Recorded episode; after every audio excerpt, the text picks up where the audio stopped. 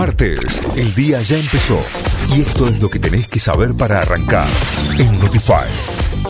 Vamos ahora sí a las noticias. El gobierno le exigió a empresarios que reviertan los últimos aumentos en los alimentos.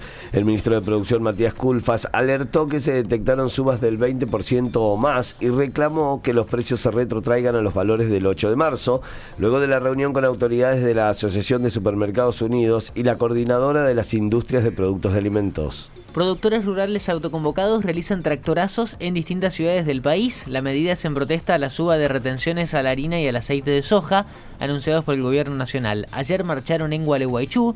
Los autoconvocados invitan a la mesa de enlace a que se sume a la protesta. Guzmán viajó a Francia para avanzar en las negociaciones con el Club de París.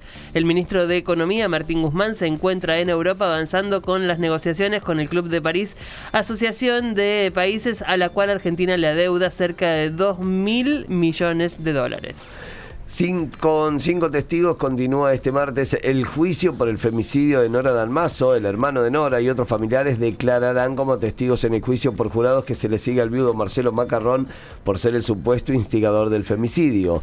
En el tribunal, con sede en la Cámara Criminal y Correccional de Primera Nominación de Río Cuarto, convocó para el martes a las 9 a Juan Dalmazo, hermano de Nora Dalmazo, quien se presume que será el primero en declarar como testigo en la quinta jornada del debate reportan 3.614 nuevos contagios de coronavirus en la Argentina.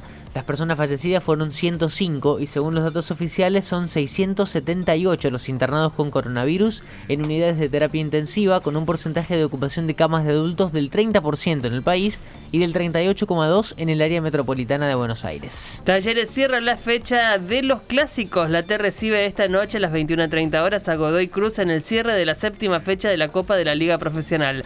Antes de enfrentar Em, antes se enfrentan Atlético Tucumán y Central Córdoba. Ayer Defensa y Justicia y Arsenal empataron 1 a 1 y Argentinos derrotó 1 a 0 a Vélez.